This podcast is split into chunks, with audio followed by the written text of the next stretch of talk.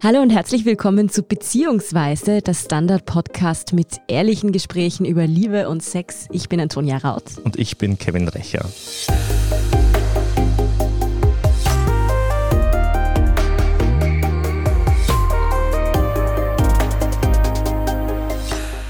Es war einmal Nein, das ist jetzt keine Märchenstunde, aber in dieser Folge unseres Podcasts geht es um eine Institution, die, sagen wir es mal so, schon fast ausgestorben ist und irgendwie obsolet wirkt. Es geht um das Pornokino. Während man heutzutage daheim im Bett am Smartphone Pornos schauen kann oder irgendwie am Klo im Büro, hat man früher dafür in Kinos gehen müssen, die extra auf Erotikfilme spezialisiert waren. Mario Atlasnik, 47, ist eigentlich Bewässerungstechniker. Nebenberuflich betreibt er eines der letzten Pornokinos von Wien. Vor acht Jahren hatte das Fortuna Kino in der Favoritenstraße im 10. Bezirk übernommen. Ja, und wie man auf die Idee kommt, ein Erotikkino zu übernehmen, welche Filme echte Highlights sind und wie es der aussterbenden Spezies Pornokino heute geht, darüber sprechen wir heute mit ihm. Hallo Mario, schön, dass du dir Zeit genommen hast und heute zu uns kommst. Ja, hallo und danke schön für die Einladung. Dann fangen wir doch gleich mal beim Anfang deiner Geschichte an sozusagen. Vom Bewässerungstechniker zum Pornokinobesitzer. Der Kevin hat schon gesagt, das klingt eigentlich wie das Bessere vom Tellerwäscher zum Millionär. Die österreichische Version zumindest genau. davon. Aber ganz ehrlich, wie kommt man auf die Idee, ein Erotikkino zu übernehmen? Wie bist du da überhaupt dazu gekommen? Das findet man jetzt ja auch nicht so zufällig auf Willhaben. Was ist die Geschichte dahinter? Also die Geschichte ist relativ einfach. Also ich habe meine Bewässerungsfirma aufgemacht und war auf der Suche nach einem Büro und nach einem Lager. Und dadurch, dass ich in Favoriten groß geworden bin, wurde mir zugetragen, dass eben das äh, besagte Erotikkino, ich vermeide Porno-Kino, sondern Erotikkino, frei steht oder beziehungsweise frei wird. Und dann habe ich mir das einmal angeschaut und habe dann von diesem Billeteur oder Kartenverkäufer eine kleine Führung bekommen. Da war ich dann einmal erschrocken. Also erstens einmal von der Größe her, weil es ja relativ groß ist. Was heißt Und relativ groß? Das sind 200 Quadratmeter. Hm. Also es ist eine angenehme Größe. Ja. Hm. War mir aber zu groß für meine Firma. Und dieser Billeteur hat mir dann halt gefragt, was ich denn genau vorhabe jetzt mit dem Kino. Und ich habe ihm gesagt, ich brauche ein Büro und Lager. Und er hat die tolle Idee gehabt, hat er gesagt, schau, ein Büro hast du da hinten, ein Lager hast du unten im Keller, lass das Kino doch einfach weiterlaufen und brauchst keine Miete zahlen. Ja, also so einfach hat sich der das vorgestellt. War aber keine blöde Idee. Ja, also ich habe mir gedacht, warum eigentlich nicht? Und dann hat er die Führung mit mir gemacht und ich bin dann im Kinosaal gestanden und dann hat es mir erwischt. Ja, also es war zwar ekelhaft, schummrig, äh, total also hässlich, ja. Aber es hat trotzdem in diesem Zustand einen Flair gehabt. Und ich mir gedacht, das wäre eigentlich wirklich schade, so ein geschichtsträchtiges Kino einfach wegzureißen und was anderes dort hinzubauen oder zu machen. Und so entstand die Idee dann. Aber hast du vorher schon was mit Filmen zu tun gehabt? Ist das irgendwie eine Leidenschaft von dir oder ist das irgendwie so aus dem Blauen kommen, dass du jetzt irgendwie Kinobesitzer bist? Das kam komplett aus dem Blauen, also komplett unerwartet. Mhm. Ich habe mit denen keine Berührungspunkte gehabt. Das war wirklich spontan. Aber wie schaut das Kino aus? Beziehungsweise wie hat es da ausgesehen, als du zum ersten Mal reingekommen bist? Du hast gesagt, ekelhaft. Magst du uns das ein bisschen beschreiben? Das ist immer unser Nachteil im Podcast. Vorher, nachher. Was, also, was vorher war und was nachher war. Also vorher, nachher, man muss sich das vorstellen, jetzt nehmen wir unsere Wohnung her, was wunderschön ist, und dort wohnt der Messi. Mhm. Ja, der pflegt nicht, der putzt nicht, es wird alles kaputt. Ja. Also so ungefähr hat es ausgeschaut. Das heißt, der vorige äh, Betreiber hat nur Geld rausgenommen, solange das Kino was erwirtschaftet hat, aber nie Ansehen reinvestiert. Und so hat es leider ausgeschaut. Aber die Substanz, also das Kino an sich ist ja eigentlich fast schon museumsreif, ja, oder? Toll erhalten und ich habe die alten Sachen wieder herausgeputzt und herausgekehrt. Also Jetzt ist es aus dem Dornröschenschlaf erwacht. Wie viel hast du da investieren müssen, um das irgendwie so herzurichten, wie es heute ausschaut? Wenn du das sagen magst. Ja, ist ja kein Geheimnis. Also es sind jetzt mittlerweile gut 100.000 Euro in dem Kino schon im Laufe der Jahre. Und war das Kino eigentlich jetzt immer ein Erotik-Kino, wie du sagst, und kein Porno-Kino? Was ist die Geschichte eigentlich des Fortuna-Kinos? Weil es ist ja, glaube ich, eines der ältesten Kinos ja. Österreichs, oder zumindest von Wien. Ja, also von Wien auf jeden Fall. Ich bin mittlerweile schon aufgeklärt worden, es gibt noch ältere, kleinere Kinos. Ja, mhm. Ich bin halt eins privat, also was nicht der Staat fördert. Mhm. Und da gibt es noch ein paar alte Kinos. Nur Welches so alt ist, das muss schon eine gewaltige Geschichte hinter sich haben. Ja, die hat es wirklich in der Tat. Also das Fortuna-Kino ist ja nicht immer das Fortuna-Kino gewesen, sondern das war wirklich das Arbeiterkino in Favoriten. Mhm. Und zwar hat das früher Anker-Kino geheißen. Mhm. Ja, so wie die Ankerfabrik. Mhm. Ah, ist in der Nähe. Ja. ja. Und bis in die 70er Jahre haben die ganz normale Filme gespielt. Nur dann kam das Kinosterben, sprich die ganzen großen Ketten sind gekommen, UCI und wie man sie eh heute alle mhm. kennt. Und dann hat das Kinosterben angefangen. Und der Betreiber war halt sehr, ja, wie soll man sagen, also es war so ein Kämpfer, der wollte das nicht kampflos aufgeben und hat sich gedacht, das Rondell-Kino hat ja schon angefangen gehabt mit Modeschauen, ein bisschen auf Erotik. Und er hat sich gedacht, ich mache einfach ein Erotik-Kino, ja, so Hardcore-Film und schauen wir, ob es geht. Ja, das heißt, das Fortuna-Kino hat eigentlich den Startschuss gelegt. Das war eines der ersten wirklich ah, Erotik-Kinos. Okay. Ja.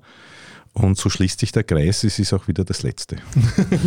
ja. Aber Sex Cells hat dann doch zumindest für ein paar Jahrzehnte ganz gut funktioniert, oder? Toll, toll, toll. Also wenn ich die Zeiten jetzt miterleben könnte von den 70er Jahren, ich wäre dann wirklich dieser Millionär, was anfangs gesagt worden ist, ja, so vom Tellerwäscher zum Millionär. Es waren goldene Zeiten. Also da gab es mehrmals täglich Vorstellungen von Erotikfilmen und da sind hunderte Menschen ganz normal ein- und ausgegangen. Ja, so kann man sich das vorstellen. Und weißt du, was dann eigentlich nach diesen goldenen Erotikzeiten passiert ist? Ja, also erstens einmal die Filme haben ja Vermögen gekostet, weil man hat ja früher an auch der Erotikfilm, hat man so eine Kommission gehabt, da sind fünf, sechs Leute gesessen, die haben sich den Film angeschaut und du als Betreiber hast dann die Szenen rausschneiden müssen, was der Kommission jetzt nicht gefallen hat. Ja, zum Beispiel schwulen Szenen, Lesben-Szenen, das hat man alles rausschneiden müssen, dann nur mal hin und das hat kostet 10.000 Schilling, jedes Mal, wenn man dort war. Ja, also das heißt, man hat da sehr viel Geld in die Hand genommen und dann ist das Ganze digitalisiert worden, ein bisschen offener worden, besser worden. In meinem Kopf, ich überlege gerade, was sind 10.000 Schilling? das sind 1.000 Euro. Aber ja. ja. Also War kein, damals viel Geld. Kein billiger Spaß. Ich frage mich auch gerade, wer wohl in dieser Kommission gearbeitet hat. Ja, von der Stadtverwaltung. Also ah. da waren schon ein paar Herren dort, die haben sich das halt angeschaut, beruflich. Spannender Job auf ja. jeden Fall. Das ist also also natürlich heute ein bisschen anders, nehme ich mal an, oder? Ja, es ist einfacher, weil es ja die Filme ja mittlerweile schon auf DVD oder Blu-ray gibt. Wobei ich aber beide Vorführgeräte, also 35 mm Vorführgeräte von Friedel Kaluka aus dem Jahre 1954 noch bei mir habe und mein eigen nennen darf und es auch für diese Vorführgeräte noch Filme gibt. Also du spielst noch Film von Film ab? Nein, momentan nicht, weil ich musste erst instand ah, setzen. Okay. Hm. Aber das ist der Plan. Wir hatten ja mal eine Domina zu Gast und die hat uns ja auch durch ihre Gemäuer einmal durchgeführt, wie es bei ihr so ausschaut und was sie bei sich zu Hause halt so an den Wänden hängen hat und welche Maschinen sie herumstehen hat. Unter anderem die Melkmaschine, die mich bis heute noch verfolgt. ich weiß, jetzt bei dir ist es sicher nicht so spannend, aber magst du uns durch deine Kinoräumlichkeiten ein bisschen führen? Beziehungsweise, wie wird so ein Besuch bei dir im Kino ausschauen? Angenommen, wir der Kevin oder ich oder ja. Okay, also ihr kommt jetzt zu Besuch. Genau. genau. Dann werdet ihr gleich mal überrascht sein, weil ihr betretet diese ehrenwerten Hallen einmal durch den Eingang und da steht gleich mal so eine alte, schöne Popcornmaschine, wunderschöne Auslagen, schön dekoriert. Dann geht man weiter in den Kassenbereich und Barbereich und wird feststellen, dass dort eigentlich nichts mit Pornografie oder irgendwas ist, ja, sondern es sind wirklich wunderschöne Fotos, sehr viele Kerzen, romantisch hergerichtet. Und man sieht halt die alte Struktur, ja, die alte Kasse ja, aus 1940, mhm. ja, wie sie umgebaut haben. Also nachdem die Bomben eingeschlagen haben ins Kino, sieht man die alte Kasse von 1940. Ja. Man betritt wirklich ein über 100 Jahre altes Kino. Ja. Und der Kinosaal ist dann. Der Kinosaal, also geht man dann weiter, da gibt es so große Schwungtüren ja, aus Leder. Da geht man hindurch, geht einmal kurz ums Eck nach links und da steht vor einer riesen Leinwand von 12 Quadratmeter, also riesen, es ist 12 Quadratmeter, einmal 4 Meter und es sind 65 Sitzplätze im Kino. Da meine vielleicht wichtigste Frage in dieser Folge, mit was sind diese Sitze bezogen? ich höre diese Fragen öfters, ja, auch was Hygiene und das betrifft, aber auf das können wir dann noch eingehen. Die Sitze sind wirklich bezogen aus einem feuerfesten Stoff aus mhm. 1945 sehr wasserabweisend. Ja, also der Schmutz bleibt jetzt nicht so haften und die werden wirklich täglich kontrolliert. Es könnte ja mal etwas passieren. Ja. Werden täglich kontrolliert und bei Bedarf gereinigt. Und einmal im Jahr wird sowieso eine komplett große Reinigung durchgeführt mit schwerem Gerät, dass das wirklich gescheit Mit, mit dem. Kercher quasi durchgegangen. Quasi mit dem Kercher, ja. Also es gibt so ein Gerät, das ist von der Firma Kercher, aber das tut Wasser rein und saugt es gleich wieder ab. Weil du sagst, es könnte ja mal was passieren. Ist es vorgesehen, dass die Leute da masturbieren, Spaß haben im Kino oder ist das eigentlich nicht erlaubt? Das ist ein Ort, wo es erlaubt ist, ja. Also weil der Wunsch in manchen Köpfen ist es ja drinnen, ich würde gerne mal in ein Kino. Ja.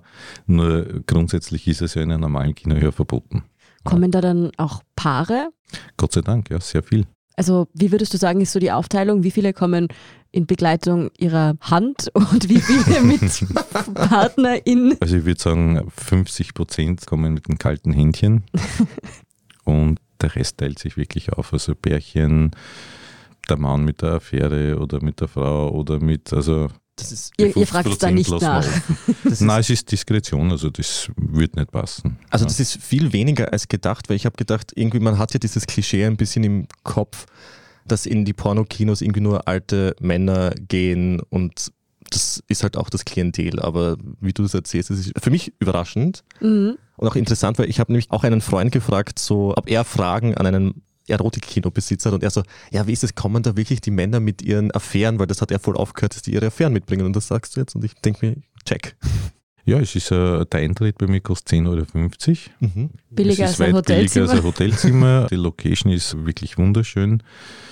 Wenn die Affäre nicht so prickelnd ist, hat man vielleicht einen prickelnden Film. Oder prickelndes. Getränk, Ja, Spritzer. Oder, ja, also ich habe die große Gastro-Konzession, das heißt, Ah. man kriegt bei mir alles, Apropos das Herz begehrt. Konzession, ich habe auch gelesen, weil es gibt nämlich eine Reportage vom Standard, dass du eine Prostitutionskonzession kaufen hast müssen für das Kino. Warum das? Machen, also ich musste Oder sie machen. Die hat gekostet 25.000 Euro. Ausgegangen ist- ist es vom Herrn Lugner, weil der Herr Lugner hat so ein Massagestudio vermietet und dort war mit einer Razzia und da ist festgestellt worden, dass die mehr anbieten als wie Massagen. Mhm. Und dann haben sie gesagt, wir machen jetzt eine Schwerpunktkontrolle und gehen halt alle mm, Betriebe durch, wo sexuelle Handlungen stattfinden können. Darunter war natürlich auch ich. Und wie gesagt, ich stehe vorne bei der Kasse. Ich frage niemanden, ob das jetzt die Affäre ist oder ob das. Ich habe Mhm. dort immer stehen gehabt, Prostitution ist bei mir verboten. Aber was dann tatsächlich im Kinosaal stattfindet, kann ich nicht überprüfen. Und aus dem heraus wurde mir nahegelegt, dass ich die Konzession mache, weil wenn es jemanden nur einmal erwischen bei mir, dann bin ich meine Kinokonzession los. Mhm. Und ich habe mir dann gedacht, pff, hm, was mache ich? Also ich kann jetzt nicht nur ein G-Kino machen. Und selbst im G-Sektor gibt es auch männliche Prostituierte. Und ich habe mir gedacht, na, also bevor ich das alles verliere, beiße ich halt in sauren Apfel und mache das. Und bin auf der sicheren Seite. Du spielst ja nicht jeden Tag Erotikfilme, sondern zweimal pro Woche, wenn ich das der Website richtig entnommen habe, oder? Nein, Nicht? falsch gelesen. Äh, Falsch gelesen. Ich spiele jeden Tag Erotikfilme.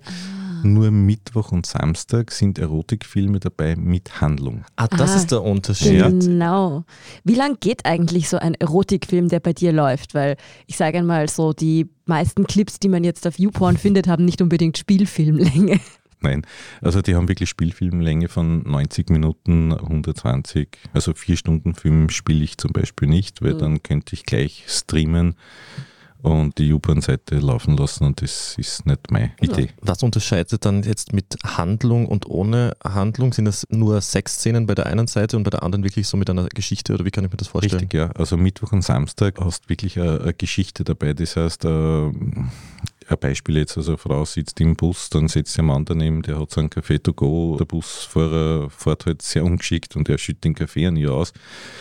Und es entwickelt sich dann halt ein Gespräch. Aus dem Gespräch ging es dann zu Hause, wer der Waschmaschine mit einem Trockner und äh, bietet die an, halt die Wäsche zu waschen. Und irgendwann landen sie halt im Bett. Also es ist eine liebe Vorgeschichte. Also es ist nicht so plump jetzt, ja, sondern es ist wirklich eine tolle Geschichte und oft wirklich mit einer fesselnden Handlung, oft einmal besser wie im öffentlich-rechtlichen Fernsehen. Ja, also da ist oft sogar ein Krimi dabei, wo halt das Sahnehäubchen halt dann der Sex ist. Hm. Ich höre schon raus, die handlungsgetriebenen Filme magst du anscheinend lieber.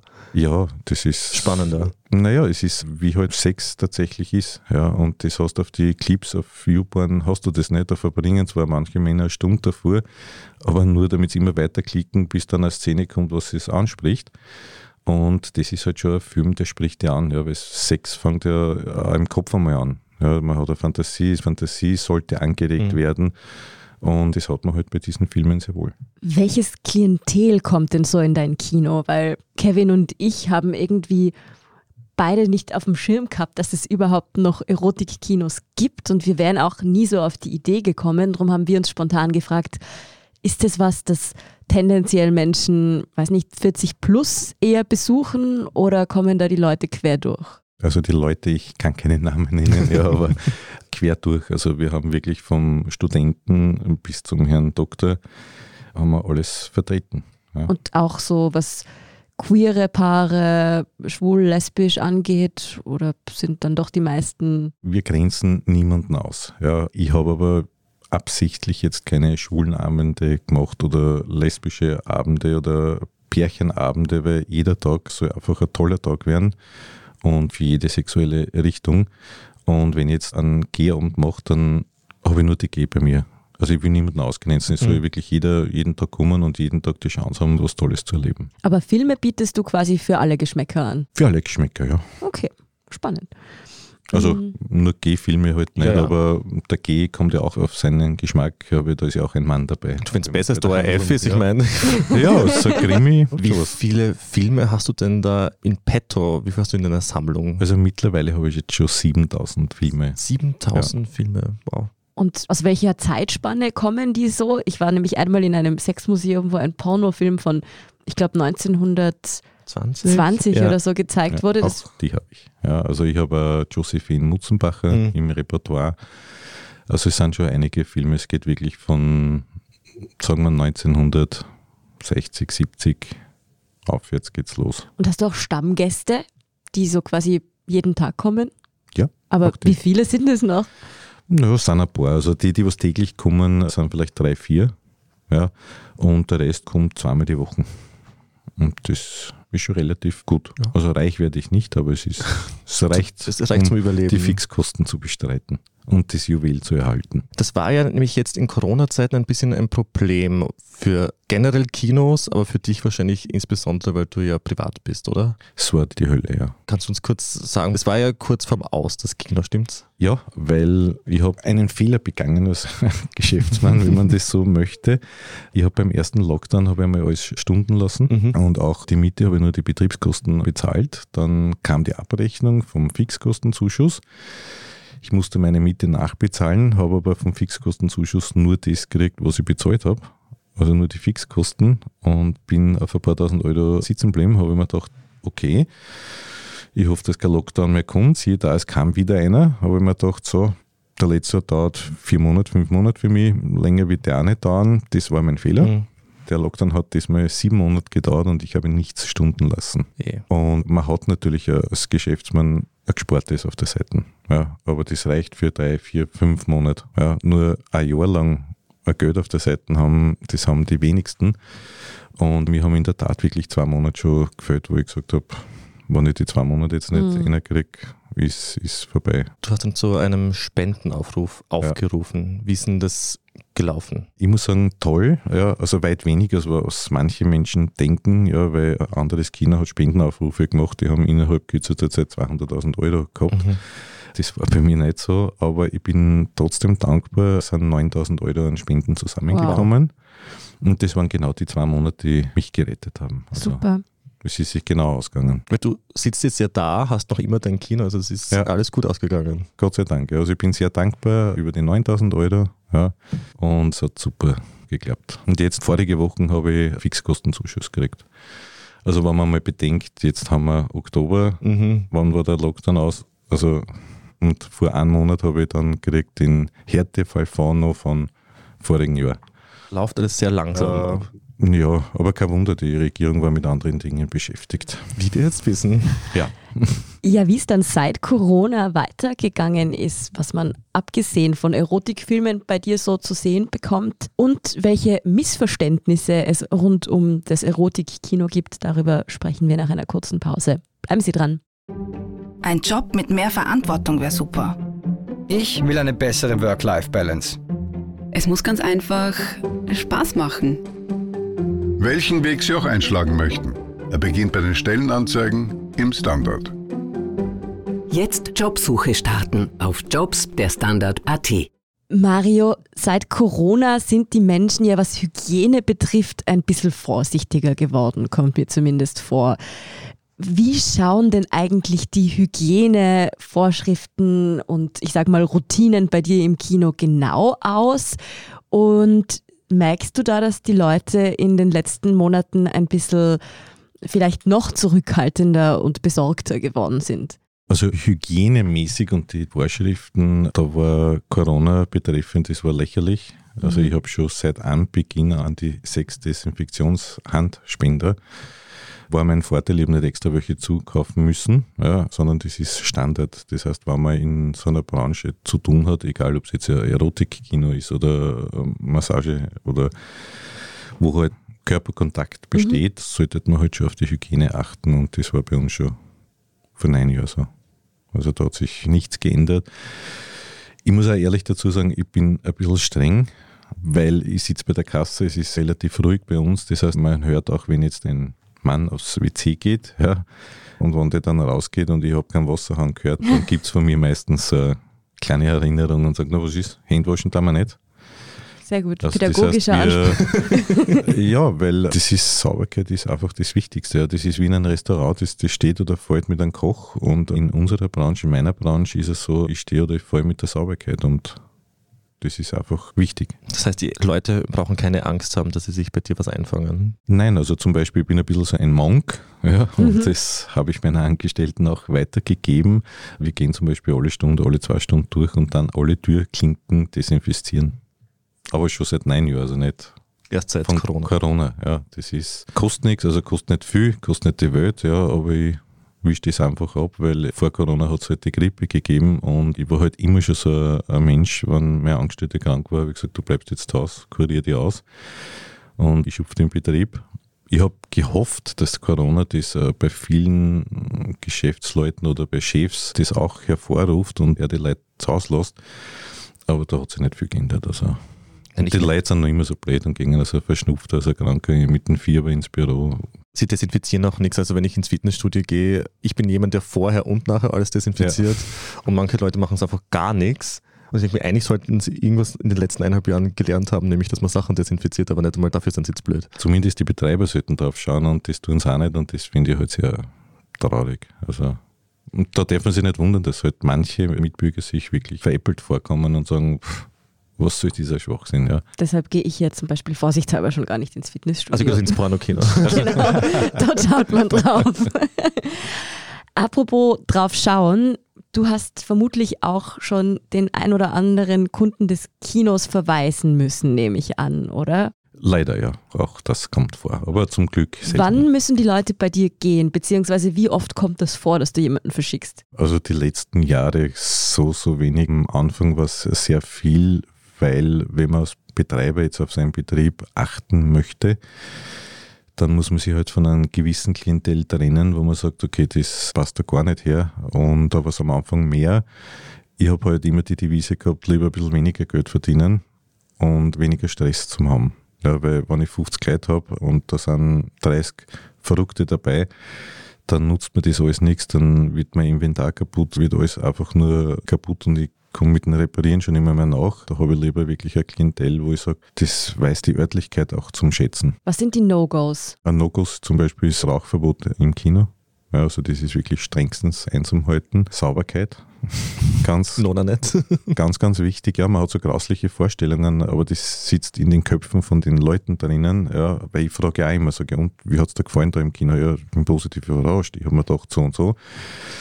Da müsste man mal eine Psychologin fragen, warum das so ist, mhm. ja, warum das in den Köpfen der Menschen so drinnen ist, dass man sagt, schmuddelig, ja, Schmuddelheft, schmuddeliger Film. Und dann Schmuddelige halt, Flüssigkeiten. Ja, und dann hat man das einfach im Kopf, aber das ist ja nicht in meinem Kopf oder in meiner Örtlichkeit der Fall, sondern das ist im Kopf des jeweiligen, der sich darüber Gedanken macht und sagt, Pornokino, uh. ja, also mhm. das liegt ja nicht an mir, das liegt an den Gedanken, was derjenige hat. Weil würde er mich besuchen kommen, dann wäre überzeugt, dass es eigentlich gar nicht so ist, was er in seinem Kopf da drinnen hat. Und warum das in seinem Kopf drin ist, wäre mir eine interessante Frage einer Psychologin. Apropos Klientel, welche deiner Filme kommen irgendwie wahnsinnig gut an und was hast du in den letzten Jahren gemerkt, geht überhaupt nicht? Ich würde jetzt behaupten, einmal frech, dass 90 Prozent der Filme, die ich spiele, wirklich bei 90 Prozent ankommen. ja. Und 10 Prozent ist es dann einfach eine Geschmackssache. Ja, also da auch gibt es welche, die achten, ob die Dame jetzt eine Körperbehaarung hat, keine Körperbehaarung hat, ob Silikon im Spiel ist oder nicht. Die sind dann so Feinheiten. Ja, also. Aber ich spüre halt keine, unter Anführungszeichen, grausliche Filme, ja, die, die lasse ich aus. Also so vier Stunden Analverkehr ohne Handlung, ohne Geschichte, ohne irgendwas, das ist, das will ich kein Publikum zumuten. Hast du einen Lieblingsfilm? Erotikfilm. Ja. Kannst auch deinen richtigen Film erzählen, aber Erotikfilm. Wenn du 7000 Filme hast. Erotikfilm, ich habe, wie ich angefangen habe mit dem Kino und ich glaube sogar, aber das ist eher nostalgisch, nicht wirklich mein Lieblingsfilm, aber da habe ich den ersten Spielfilm gespielt. Mhm. Und der hat mir voll taugt. Ja. Mhm. Die Darstellerin war die Julia Taylor und im Römischen war das so wie Gladiator in, in mhm. der Art. Ja, also wirklich toll, tolle Kostüme, tolle Location. Hat mich sehr gefesselt. Also der hat mir sehr gefallen. Also, aber ob es mein Lieblingsfilm ist, ich kann es ehrlich gesagt nicht sagen. Ich habe nicht wirklich jetzt einen Favorite. Ja.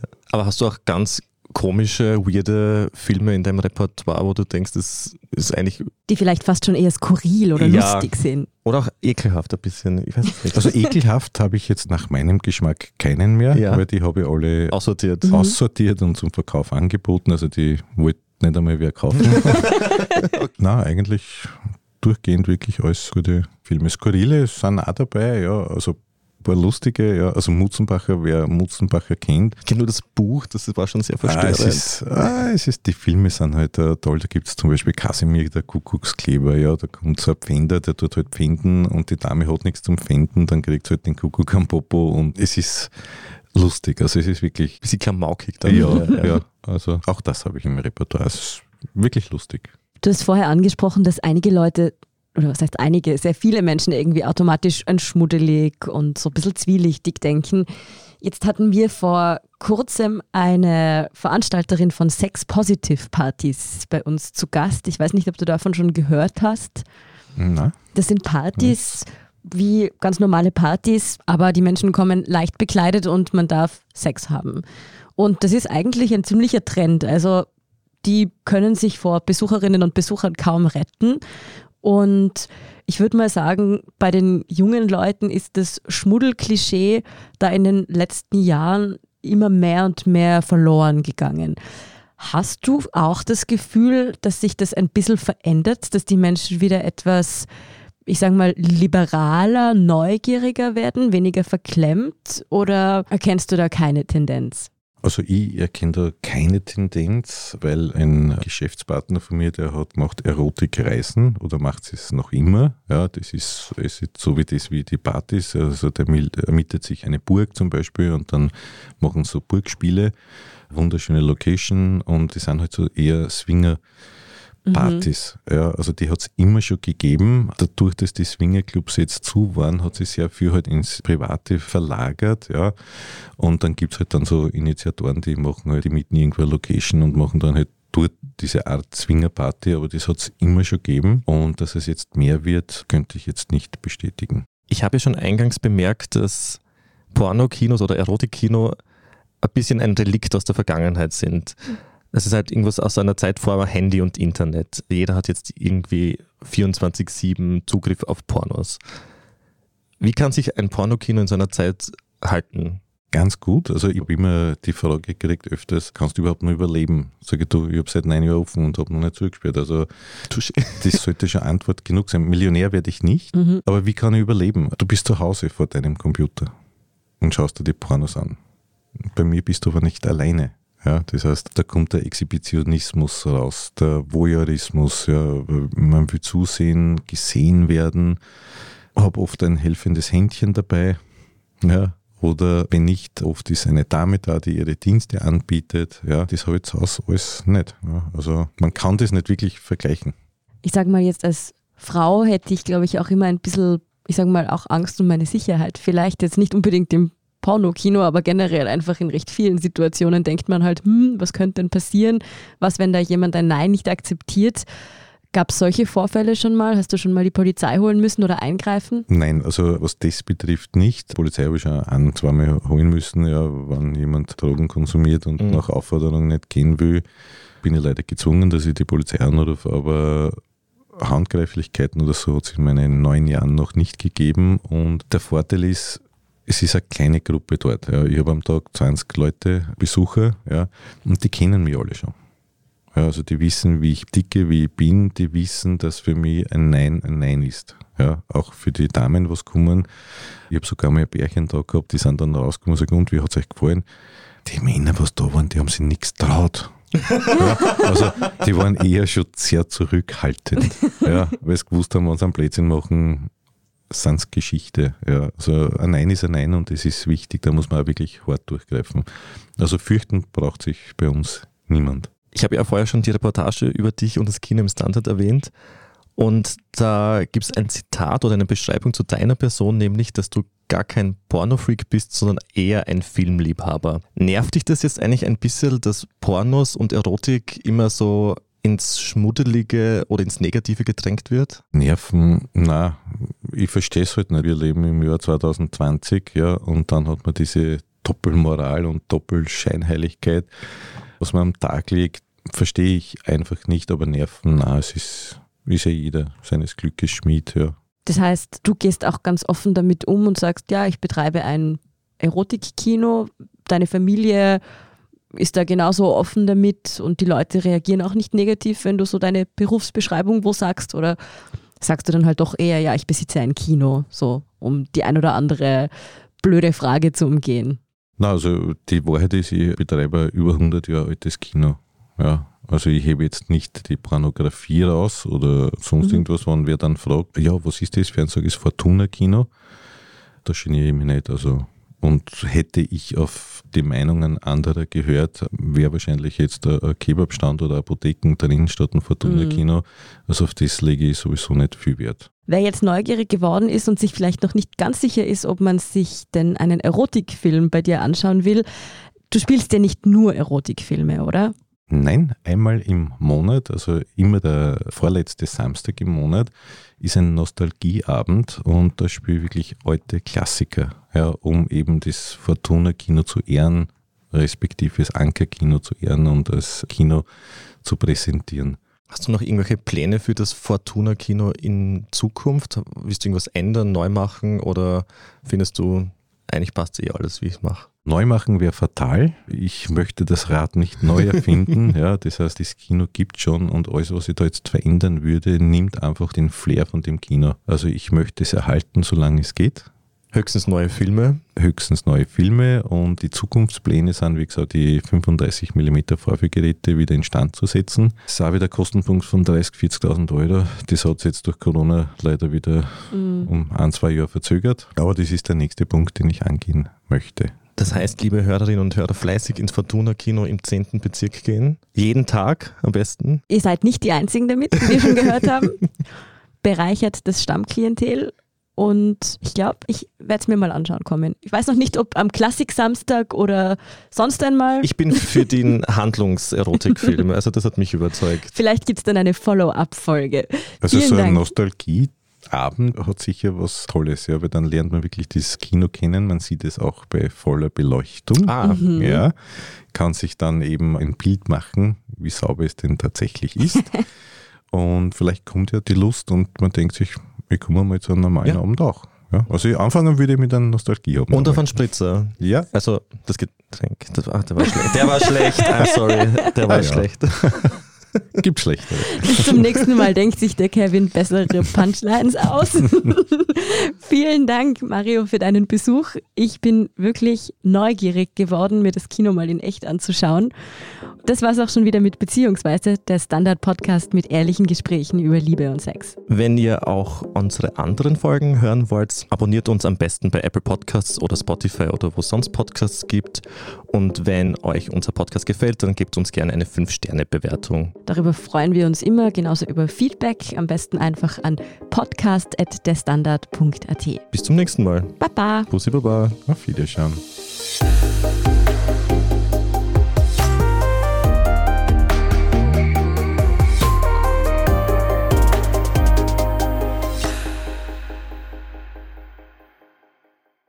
Guten Tag, mein Name ist Oskar Baumer.